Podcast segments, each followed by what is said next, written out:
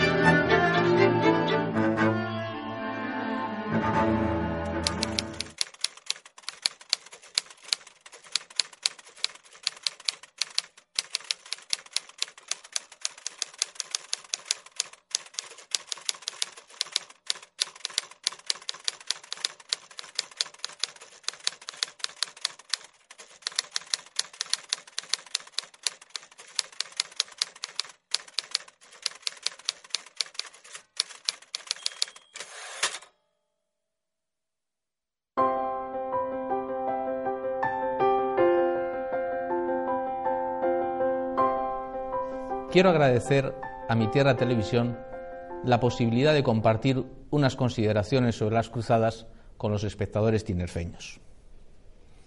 Hace solo ocho años, en 1999, se cumplió el noveno centenario del final de la primera cruzada de la toma de Jerusalén. Y por aquella época, en las librerías españolas había muy pocos libros sobre las cruzadas y muy sorprendentes.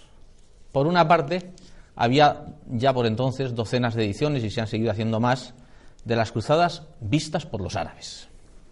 Y por otro lado, si queríamos un libro erudito en tres tomos, el de Steven Runciman, que terminaba con la siguiente frase, la última de toda la obra. La Guerra Santa no fue más que un prolongado episodio de intolerancia en nombre de Dios, que es el pecado contra el Espíritu Santo. Estos eran los alimentos con que un lector podía hacerse una idea sobre las cruzadas, muy distintos, desde luego, de aquellos que todavía en mi infancia y en de las otras personas de mi generación teníamos libros infantiles sobre las cruzadas, buenos históricamente, en que no cabía duda que nos identificábamos nosotros los europeos y cristianos con los cruzados. ¿Qué ha pasado para que nos hayamos convertido, por mordos, creo yo, de la Alianza de Civilizaciones, en creyentes de que la visión árabe, siendo parcial, es más imparcial que la visión cristiana, o que la visión agnóstica pueda hablar en nombre de la visión cristiana. Es verdaderamente contradictorio y es uno de los problemas para elaborar una memoria histórica que nos estamos encontrando los católicos en este momento. Yo voy a procurar hacer una exposición de los hechos de las cruzadas y hacer también una defensa contra esta acusación de pecadores contra el Espíritu Santo de los cruzados. Lo que llamamos cruzadas son, en cierto modo, una elaboración a posteriori de los historiadores. Se habla de ocho cruzadas, primera cruzada, segunda cruzada, esos son los nombres que han recibido hasta la octava. Y la misma palabra de cruzada fue desconocida para los que en ella intervinieron. Usaban otros nombres que fundamentalmente eran el paso, el camino, la peregrinación a Jerusalén.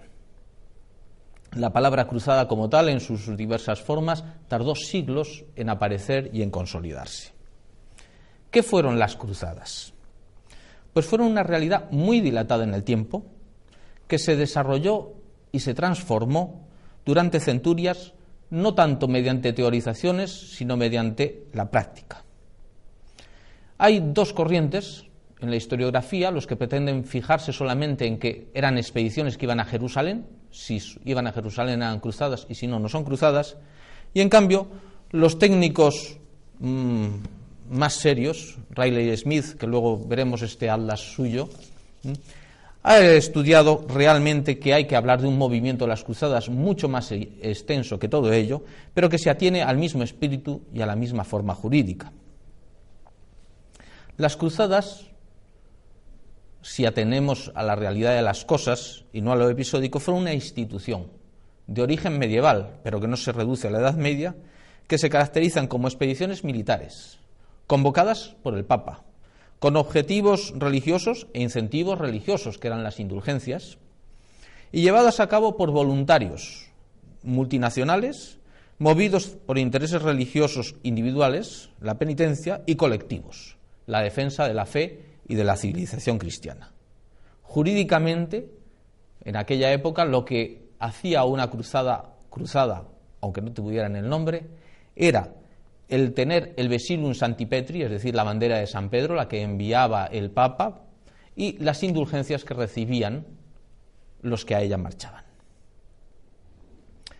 Este movimiento de las cruzadas, que como digo es amplísimo en el tiempo, ahora lo vamos a ver, tiene un periodo de gestación, una cruzada, la que llamamos primera cruzada, que es la cruzada por antonomasia, luego la prolongación medieval de esa institución, su transformación en el bajo medievo y en el comienzo de la época moderna, y luego todavía una perduración de ese mismo espíritu hasta la propia edad contemporánea.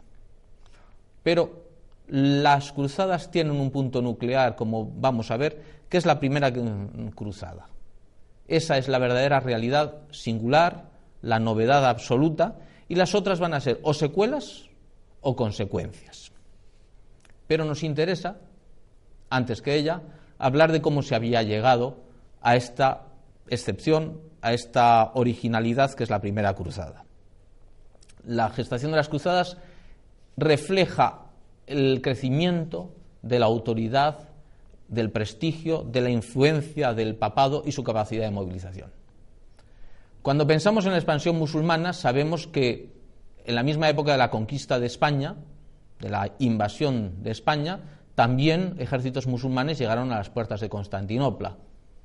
Lo que no sabemos es que un siglo más tarde los musulmanes acampaban en torno a Roma y dieron incluso de comer a sus caballos en el altar de la Basílica de San Pedro.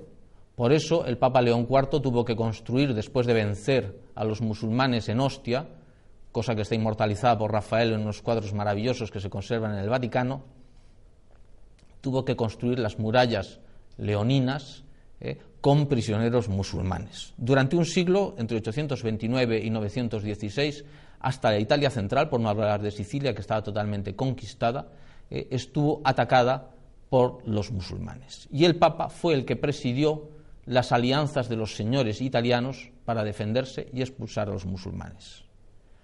Más tarde hubo una pequeña reacción occidental en un terreno reducido y el Papa va a ser el que ayude a pisanos y genoveses a ponerse de acuerdo y expulsar a los musulmanes de Cerdeña, va a dar el Vesilum Santipetri a los normandos que marchan a reconquistar Sicilia, y, muy importante para nosotros españoles, se suele considerar como primera cruzada la que, ante la muerte del rey de Aragón, convoca el Papa para ayudar a que no desaparezca el reino y termina con la conquista de Barbastro, en 1064. Todavía, más tarde, Habrá otra cruzada para liberar esclavos y acabar con el puerto de tráfico de esclavos de Madía, en Túnez. Y el rey Alfonso VI, cuando se vea atacado por los almorávides, pedirá ayuda a los reinos cristianos, que no será muy notoria en aquella época, pero que efectivamente se produce en 1087 y en 1092. La primera cruzada tiene, por lo tanto, una gestación y es el crecimiento de Occidente y una devolución de visita a estos invasores. En 1095, el Papa Urbano II va a, convocar en el concilio de Clermont a los presentes en un discurso que era esperado con expectación, diciéndoles que les invita a marchar a la reconquista de Jerusalén, que está en manos de los infieles. Dentro de los musulmanes ha habido entonces un cambio a un radicalismo mayor. Para ayudar a los cristianos de Oriente que han pedido ayuda, para dejar las guerras intestinas y para buscar expiación por los propios pecados. El público lo acoge lleno de entusiasmo, gritan Deus lo volt, Dios lo quiere, y se alistan millares de voluntarios de diversas zonas del occidente cristiano, desde Sicilia hasta los Países Bajos, unos nobles, otros menesterosos, y marchan hacia Jerusalén. La historia no la voy a contar porque es una historia que merece leerse íntegra. Es una aventura de más de tres años absolutamente sorprendente desde el punto de vista humano. Que unos ejércitos diferentes países se pongan de acuerdo con muchísimas dificultades, pero siempre terminen poniéndose de acuerdo. Que atraviesen países amigos, un ejército que atraviesa un país ajeno, y países enemigos, de victoria en victoria, porque cualquier derrota hubiera sido el exterminio tomen ciudades y sean sitiados en ciudades y terminen tomando Jerusalén a mayor distancia que la expedición de los 10.000, no tiene una comparación militar, eh, sino en las campañas de Alejandro y poco más. Humanamente es una gesta militar y excepcional como pocas, y hay que comprender que los que lo vivieron cristianamente vieran algo de milagroso incluso en su éxito. Es absolutamente la única cruzada de las que vendrán después que atraviese por tierra toda Europa eh, y toda Asia Menor. Este mapa, por ejemplo, puede reflejar lo que es la primera parte de concentración y la segunda de marcha. La primera cruzada tiene una consecuencia enorme. Primero, se erigen en el este del Mediterráneo lo que se llaman los estados latinos, el reino de Jerusalén, el condado de Trípoli, el condado de Edesa y el principado de Antioquía, unos reinos cristianos pequeños, pero que se van a mantener cerca de 200 años con reducciones paulatinas. Hasta 1291, como diremos, no termina el dominio latino en el Mediterráneo. Ahora bien, eh, no solamente estos reinos latinos, Bizancio había perdido todo Asia Menor, lo que hoy es Turquía, que era la población cristiana sojuzgada a unas bandas de turcos seljúcidas. Bizancio recupera sus fronteras en Asia Menor y el reino cristiano de Georgia en el Cáucaso, también sometido, tiene en el siglo XII, justo después de la Primera Cruzada, una independencia y su época dorada. Por otra parte, se van a fundar las órdenes militares, que son un siglo anteriores, son verdaderas órdenes religiosas, con mandamientos religiosos, con votos religiosos, reconocidas por la Iglesia, y que son un siglo anteriores a los franciscanos y a los dominicos que consideramos tan típicamente medievales. Y en Occidente el entusiasmo por la empresa crecerá, se considera que esa es la única verdadera guerra, no la guerra que se hace entre cristianos, y el papado encontrará que hay un instrumento poderoso, con solo su autoridad moral, que va a poder usar en otros frentes contra paganos, también contra herejes e incluso contra los enemigos políticos que son los gibelinos, los enemigos políticos del papado. Esta única cruzada que genera todas estas consecuencias no tiene una nueva cruzada hasta 50 años después, 1147. ¿Por qué no ha habido cruzadas antes? Pues porque esos estados permiten que los peregrinos lleguen, tienen guerras fronterizas, redondean el reino, pero no están pretendiendo hacer la cruzada universal. Simplemente cuando se pierde uno de esos condados, el condado de Edesa, todo Occidente despierta y mandan la segunda cruzada que mm, en cuanto a ambición no tiene parangón hasta la época de la Primera y la Segunda Guerra Mundial. Se abren tres frentes simultáneos, estamos hablando de 1147, en el norte de Alemania, en el este, en Tierra Santa y en España. Y se recuerda mucho que fracasó finalmente en Damasco, no se tomó Damasco, pero nosotros españoles tenemos que recordar que gracias a los cruzados que pasaron ayudando, Portugal conquistó su capital, Lisboa, en 1147, Castilla recibió la ayuda de genoveses para tomar Almería, y luego estos mismos genoveses desde Almería volvieron a ayudar a los catalanes y tomar Tortosa. Son cruzadas de mantenimiento del dominio cristiano sobre Jerusalén. Y lo mismo va a ocurrir cuando se pierda Jerusalén. Es el apogeo de las cruzadas. Esta derrota es la que genera cuatro cruzadas en apenas 40 años, las que llamamos tercera, cuarta, quinta y sexta y al mismo tiempo que ellas se desarrollará la cruzada de las Navas de Tolosa en España, la cruzada contra los albigenses en el sur de Francia y las cruzadas contra los paganos lituanos en el Báltico. Es el momento de máxima expansión, siempre como reacción. Y finalmente, después de las cruzadas de San Luis, terminará perdiéndose Tierra Santa, en la fecha de 1291 se da como el final con la caída de Acre, pero esto no es una realidad total, es la última vez que se mantuvo un poder cristiano en Tierra Santa, pero los medievales seguían insistiendo en recuperar Jerusalén y por lo menos hasta 1365, la cruzada del rey Pedro I de Chipre, que vuelve a tomar Alejandría, la idea persistió. Cuando en tiempos de Fernando el Católico se avanzó por el norte de África con Pedro Navarro hasta Trípoli y, Argel, el rey católico llegó a considerar la posibilidad de marchar a la reconquista de Jerusalén. El ideal no se había perdido, pero se transformó por vía de la derrota y la pérdida de los santos lugares en una ayuda religiosa a las guerras defensivas contra el Islam que empieza a atacar no solamente de nuevo en España con los almohades, sino los turcos acaban con el imperio bizantino poco a poco e invaden Europa, invaden los Balcanes. Y el Papa va a convocar unas veces y a bendecir otras ligas defensivas de estados, ya no son voluntarios, que están replicando a esa invasión, defendiéndose o replicando en el mar, como los caballeros sanjuanistas, están haciendo desde la isla de Rodas. Para el público canario puede ser interesante saber que una de estas muchas cruzadas marítimas en el Mediterráneo, la de 1390 de Madía, hizo sus armas Juan de Betancourt.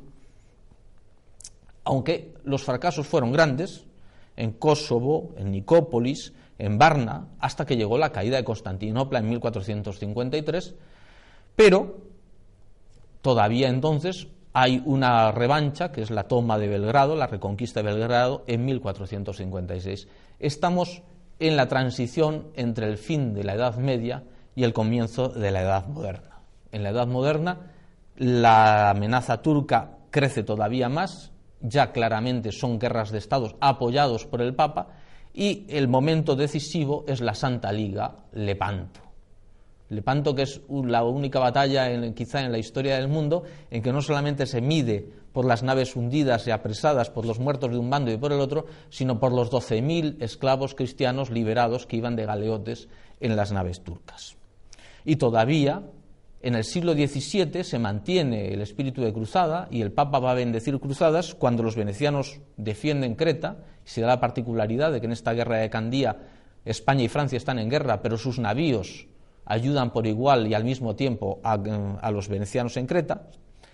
Y la cruzada de Viena, en 1683, observemos que ya estamos a fines del siglo XVII y de la que hablaremos un poquito más tarde, hasta 1717, la toma de Belgrado, se puede hablar de cruzadas. Solo con el triunfo del laicismo, de la ilustración, de la Revolución Francesa, al dejar la política de los estados de ser católica, no tiene sentido que el Papa pueda ser escuchado. Pero el ideal de defensa de la religión estaba ya tan arraigado en el pueblo que el pueblo ya no vive como cruzada la defensa de su religión en su propia tierra. Es las guerras de la Bandé, de Andreas Hofer en el Tiral, la guerra de la independencia en la, península ibérica, eh, o los cristeros mexicanos pueden hacer ya en 1926 alusión a la guerra por Jerusalén y decir que la suya en defensa de la religión en su patria es tan justa y que merece el mismo mérito. Era su convicción subjetiva que va a llegar normalmente a muchos de los voluntarios que en 1936 actuaron en España por motivos religiosos.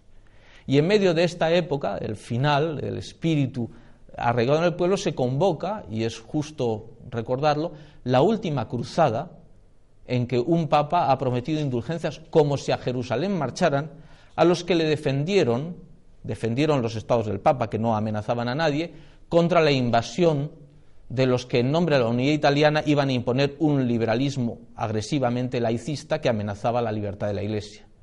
Es una cruzada tan romántica que ningún enemigo de las cruzadas puede encontrarle una pega.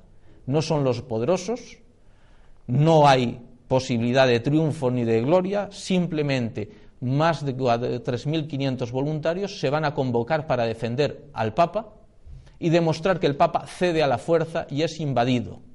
Y todo su afán es Cuando se les da todavía la orden de rendirse, el Papa no quería derramamiento de sangre, quería manifestar su resistencia, simplemente dicen que no se rendirán simplemente a una orden verbal, sino que esperan la orden escrita para que quede claro que ellos no estaban dispuestos a regatear su sangre, sino todo lo contrario. Gracias a esa resistencia, y es importante decirlo, este final hasta hoy de las cruzadas jurídicamente, el Papa tuvo un argumento para poder conseguir ser hoy jefe de un Estado independiente que puede presentarse por todos los países del mundo como independiente de cualquier poder y no con el pasaporte que tendría que llevar, sino de un país blanco o de un país alineado en la OTAN.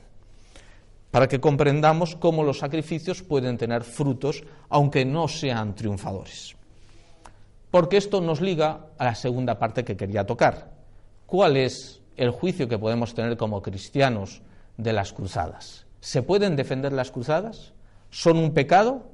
¿No son una guerra y toda guerra es un pecado? ¿Hay que pedir perdón por las cruzadas? Pues voy a tocar estos temas con otra extensión parecida. El pacifismo absoluto, que equipara al agresor con el al agredido con el agresor, perdón, es una injusticia que solamente hace juego al primero. Es evidente que el que se defiende no tiene la misma culpa y que tiene un derecho. ¿Y la Iglesia no es pacifista en modo absoluto? Pues no, no lo es. Leamos el Concilio Vaticano II, ¿eh? que nos dice claramente que mientras exista el riesgo de una guerra y falte una autoridad internacional competente y provista de medios eficaces, que es lo que ocurría desde luego en la Edad Media, una vez agotados todos los recursos pacíficos de la diplomacia, no se podrá negar el derecho de legítima defensa a los gobiernos.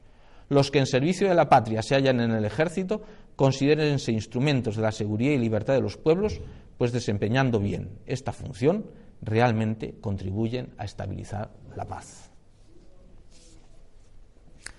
Así que no es la guerra como tal un motivo para pedir perdón, pero ¿acaso las cruzadas no merecerán vergüenza por parte de los cristianos que se han hecho. No vamos a defenderla por mi palabra que valdría poco. Si uno va a Internet al sitio del Vaticano, puede bajar un discurso, dos discursos como mínimo, de Juan Pablo II en 1983, en septiembre, en Viena, donde se persona específicamente para celebrar, conmemorar la cruzada de Viena aunque los textos están solo en alemán e italiano, voy a procurar leerlo y compartirlo con ustedes. A todos nosotros, dice Juan Pablo II, nos es notorio que hace 300 años las tropas del Imperio Otomano ciñeron con un asedio esta ciudad, como ya lo habían hecho en 1529, con gran superioridad de fuerzas. El recorrido de aquellos ejércitos había sido signado de terror de incendios, de estragos y deportaciones, la miseria, los lamentos, los sufrimientos eran indecibles y era admirable el coraje de los defensores de Viena. Tomaban fuerza de su fe, de la oración y de la convicción de combatir no solo por su país, sino también por Europa y por el cristianismo. Al Papa le toca recordar el, cometido de su predecesor de entonces, el Beato Inocencio XI, que apoyó eficazmente a Austria y a sus aliados con subvenciones con ayudas diplomáticas y con un llamamiento a, la oración dirigido a toda la cristiandad. Y también al Papa polaco le se ha concedido hablar con particular emoción del rey polaco Juan Sobieski, que condujo a las tropas de socorro aliadas que liberaron Viena, en un momento en que los heroicos defensores de la ciudad, con las últimas fuerzas solamente, apenas podían evitar la ocupación. Creo que estas palabras muestran hasta qué punto la idea defensiva de la Cruzada de Viena es apoyada por el Papa, que en otro de sus discursos nos recuerda que la festividad del dulce nombre de María, los 12 de septiembre, no coincide con la liberación de Viena. Fue erigida canónicamente para celebrar el triunfo de la Cruzada de Viena, como la fiesta de la Virgen del Rosario fue erigida canónicamente el 7 de octubre para festejar la victoria de Lepanto. Lo más importante de todo es comprender este sentido defensivo de las cruzadas. La de Lepanto, la de Viena, no tienen ninguna duda.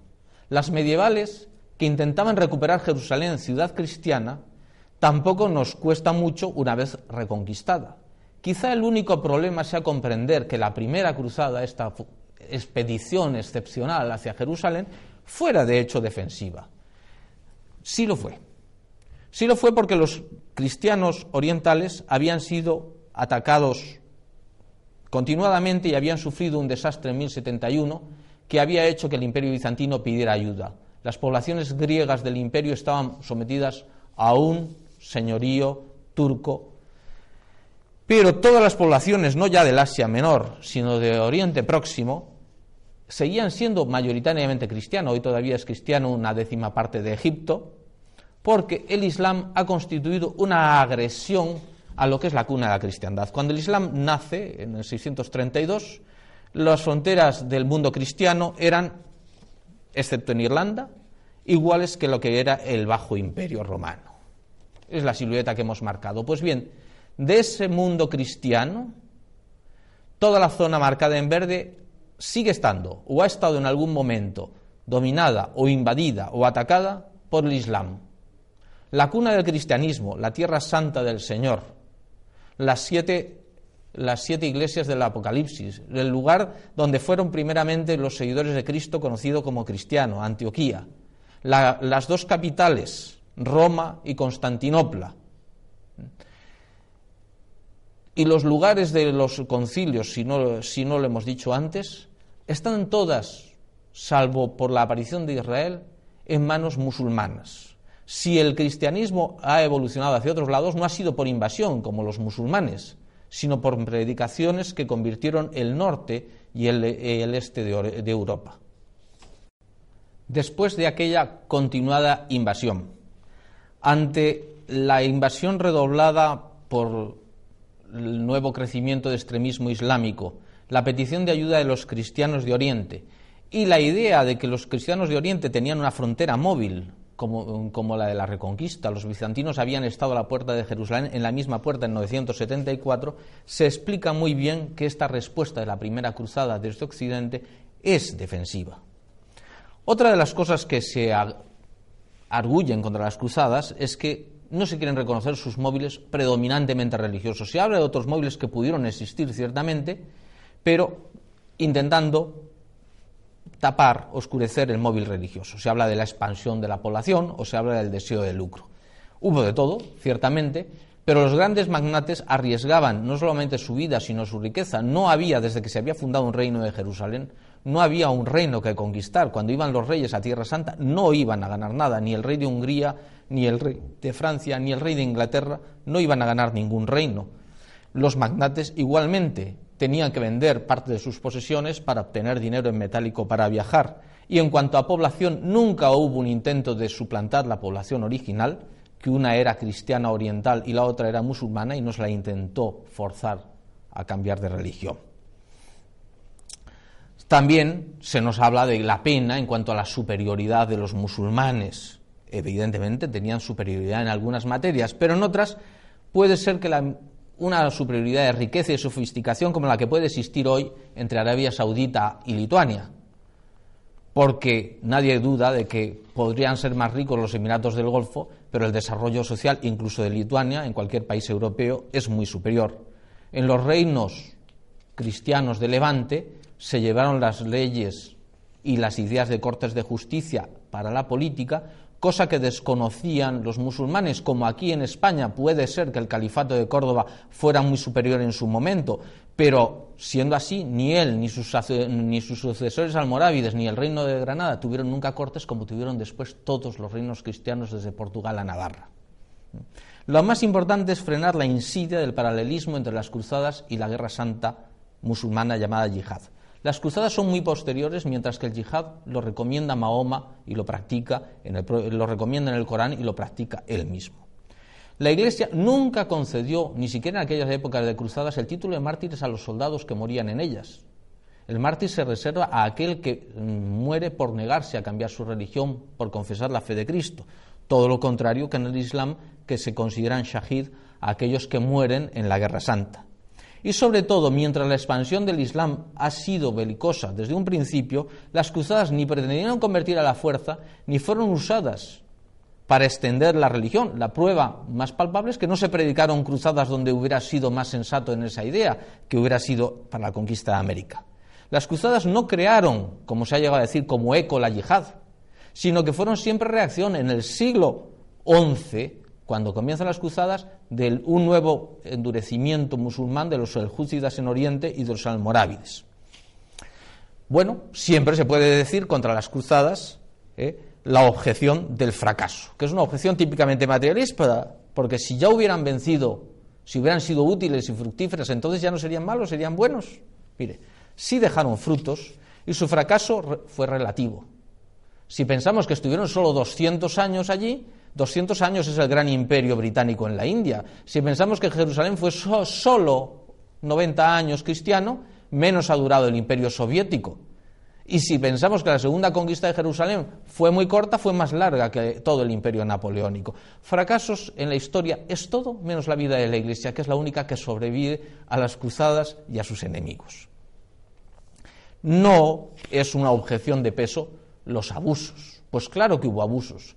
Pero hablar de los méritos de los musulmanes, de un caballerosísimo Saladino y de unos malvadísimos cruzados, es no presentar todos los grandes rasgos caballerosos de los cruzados y, no, y olvidar, por ejemplo, que el propio Saladino, y no hablo de otros, después de la batalla de Hattin, ordena matar a todos los caballeros prisioneros sanjuanistas y templarios y la única diferencia es que unos cronistas dicen que los mandó degollar y otros que entregó cada uno un alfaquí distinto para que le aplicara el género de muerte que quisiera.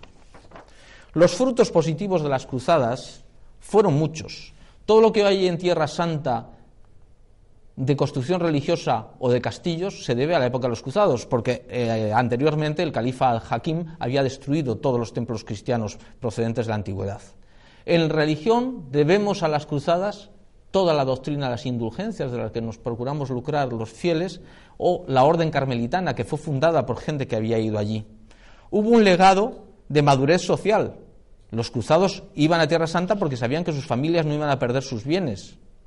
Hubo un legado de solidaridad europea, es la única gesta en que han estado todos los europeos sin excepción unidos. Y hubo frutos de caridad. Quiero hacer solamente un subrayado. Lo que más extraño puede parecer de las cruzadas, unos monjes que al mismo tiempo fueran guerreros, esto es el origen de la caridad tal y como la entendemos hoy e incluso de la caridad no ya cristiana sino secularizada de las ONGs.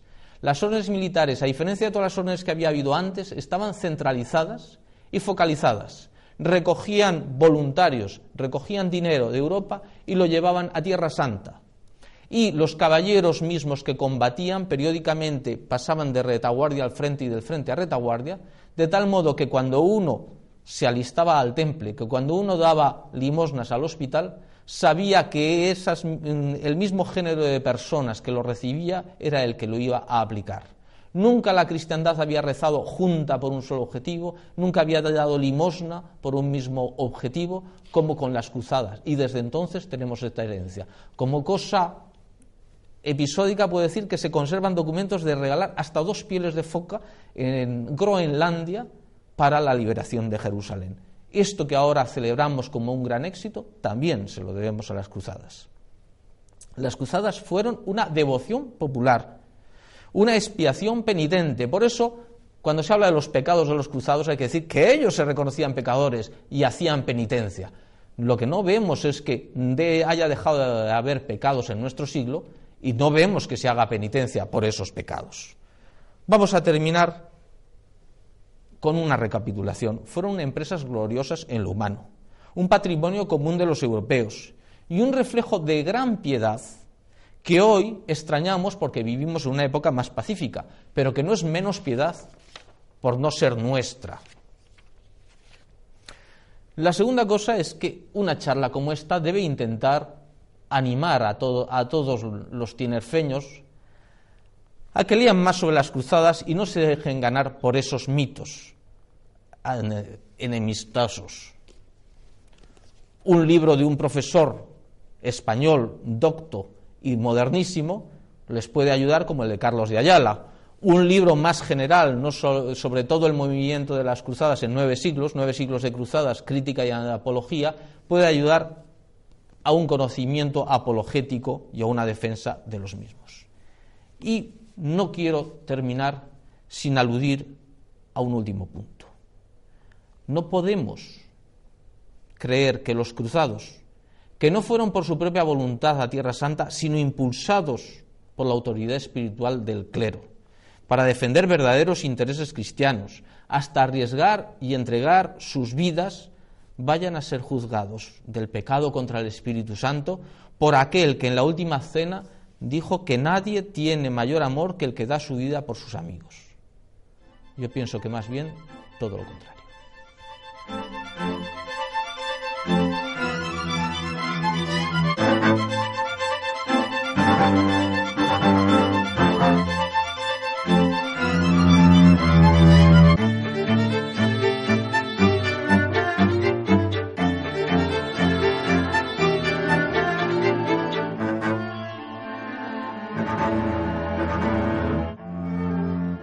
Como nuevo cliente de Western Union, puedes disfrutar de una tarifa de envío de 0 dólares en tu primera transferencia internacional de dinero en línea. Envía dinero a los tuyos en casa de manera rápida, fácil y conveniente. Visita westernunion.com o descarga nuestra app hoy mismo y tu primera tarifa de envío corre por nuestra cuenta. Aplican ganancias por cambio de moneda. No disponible para tarjetas de crédito y envíos a Cuba. Servicios proporcionados por Western Union Financial Services Inc. NMLS 906983 o Western Union International Services LLS NMLS 906985.